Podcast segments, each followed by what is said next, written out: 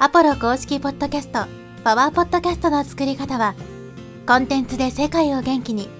ブルーポイントインフォマーケティングの提供でお送りします。はい、こんにちは、ポロです。今日はですね、インタビュー集客術についてお話していきます。ポッドキャストを使ってどういうふうに集客にね、つなげていけばいいのかというのがね、わからない人もいるんじゃないかなと思うので、まあ、インタビューを使った、えーポッドキャストのですね、集客方法について今日は紹介したいと思います。で、えーポッドキャストね、えー基本的にまあ情報発信を一方的にしてるだけなんで、どういうふうに集客すればいいのかわからないっていう人が、えーいると思うんですけど、インタビューを使うことによって、えー集客、もしくはその集客につながるようなですね、えー発信ができるということですね。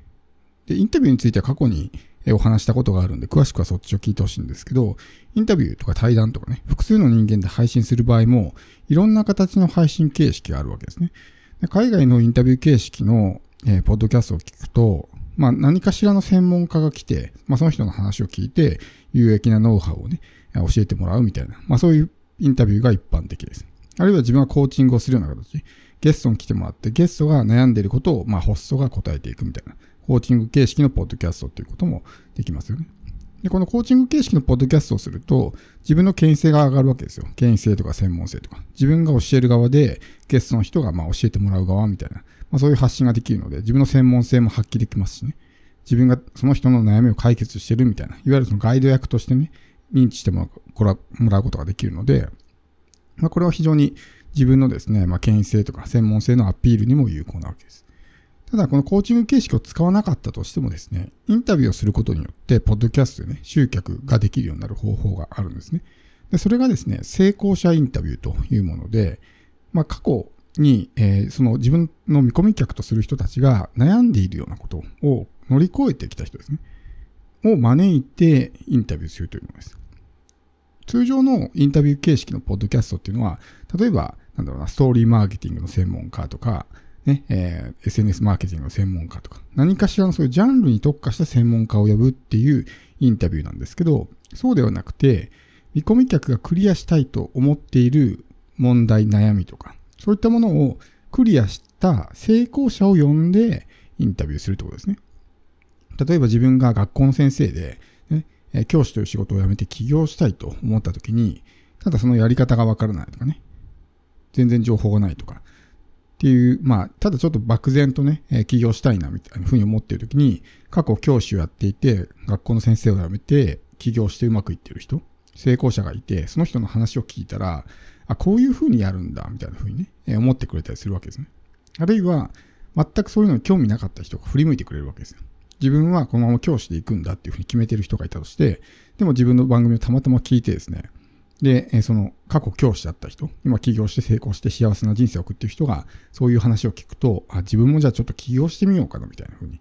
こう、気分が変わったりするわけですね。要するに自分が今までそんな全く考えてなかったことが、一つ選択肢として増えるみたいな。まあそういうような、いわゆるその、インダイレクトな教育みたいなこともできるわけですね。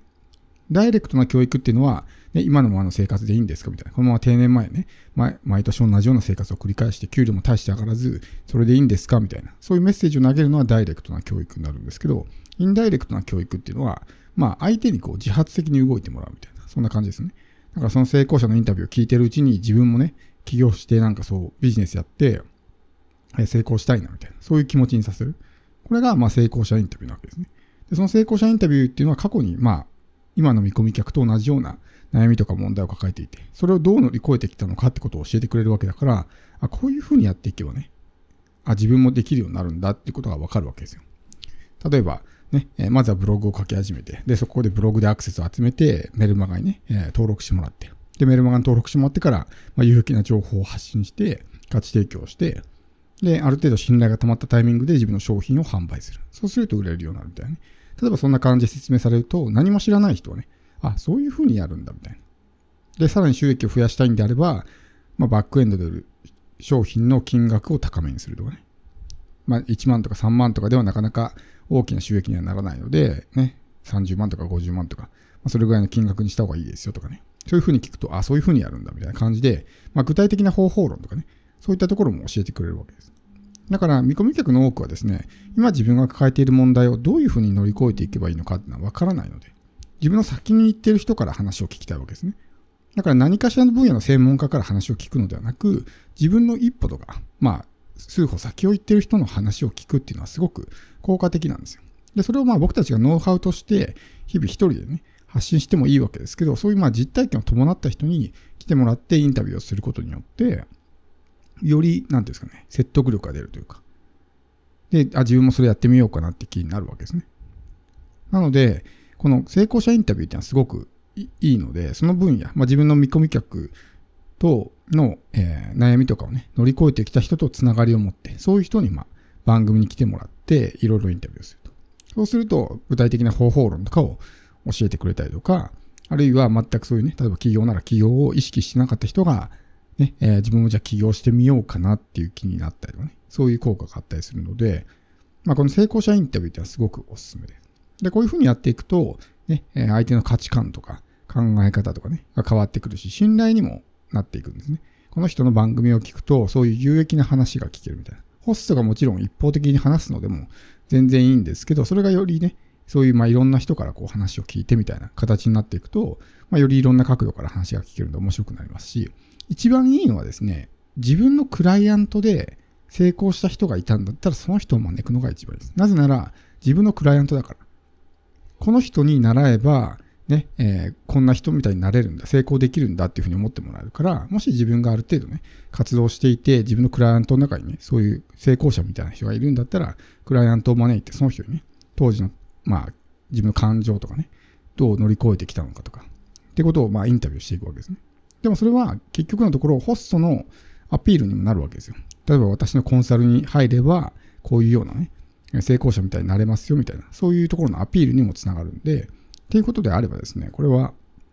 その単純に、え、聞いている人がね、え、喜ぶだけではなくて、自分の、まあ、権威性、専門性のアピール、プラス、自分のね、え、例えばコンサルならコンサル商品を買うといいですよっていうところの、まあ、そういうね、教育にもつながるわけですね。だからできる限りそういうような人を作っていく、増やしていく。もしあなたがコーチとかコンサルとかでもうすでに活動していて、たくさんクライアントがいて、過去に成功者がいるんであれば、そういう人をぜひね、番組に招いて、いろいろね、話を聞いてあげてほしいんです。おそらく番組に招かれて嫌ですっていう人は少ないと思いますし、まあ場合によっては相手にね、自分の商品とかあるんだったら告知してもいいですよ、宣伝してもいいですよっていうふうに言えば、まあ相手にとってもね、メリットがあるわけだから、じゃあ全然出ますよっていうふうになると思うんで、まあ頼みやすいと思いますね、自分のクライアントとかだったら。なので、まあそういった人を増やしていく。で、そういう人に番組に来てもらうことも一つのね、まあ戦略というか作戦でもあるので、単純にこう、クラント成果出ました以上で終わらすんじゃなくて、まあそういうさらに今現在の見込み客にも、まあ価値のある情報を提供するために協力してもらうみたいなね。まあそういうようなやり方もできるので、だからこそやっぱそういう、ね、例えばコンテンツ販売ならコンテンツ販売だけじゃなくて、コーチとかコンサルとかね、そういうまあ直接相手と関わるような商品も持っておくというわけですね。もちろんコンテンツでも成果は出ますけど、なかなか相手と接触してないので、いきなり突然ね、我々から連絡しても、なんかこう、無視されたりスルーされたりとかね、する可能性はありますし、やっぱこう頼みやすい、頼みにくいってあると思うんで、コンサルとかで普段ね、こう日常的にまあ話して交流している人であれば頼みやすいですね。なので、まあそういう意味も含めて、やっぱりコーチとかコンサルとかね、まあそういう対面型のサービスって持っておいた方がいいですし、まあ一人でも二人でもね、その中で成果を出した人がいるんだったら、まあ、ぜひ番組に、えー、来てもらって、いろいろ細かくですね、話を聞かせてもらうっていうのがいいと思うんですね。それはまあ、ひいては自分の商品のアピールにもなるんで、そういうふうにやっていくと、直接的に自分の商品を宣伝していなくても、ね、間接的にというか、インダイレクトにこの人の商品はいいんだっていうふうに思ってもらえる。もしくはこの人の情報発信を聞いてると、きっと自分の問題は解決できるんだろうなって思ってもらえるんですね。だから嫌味なく、まあ、セールスというかね、嫌味なくそういうのがアピールできると。私実績ありますね。例えば1億円稼ぎましたというよりも、そういうような形で、ね、え直接的なアピールではない、ちょっと遠回りな間接的なアピールにすることによって、まあ、売り込み感なくですね、相手に自分の商品をアピールすることができて、この人の話を聞いたら得だっていうふうに思ってもらえる。要するにそこからメルマガに登録してもらったりとかね、商品買ってもらったりとか、まあそういう集客につながる可能性が非常に高くなるということですね。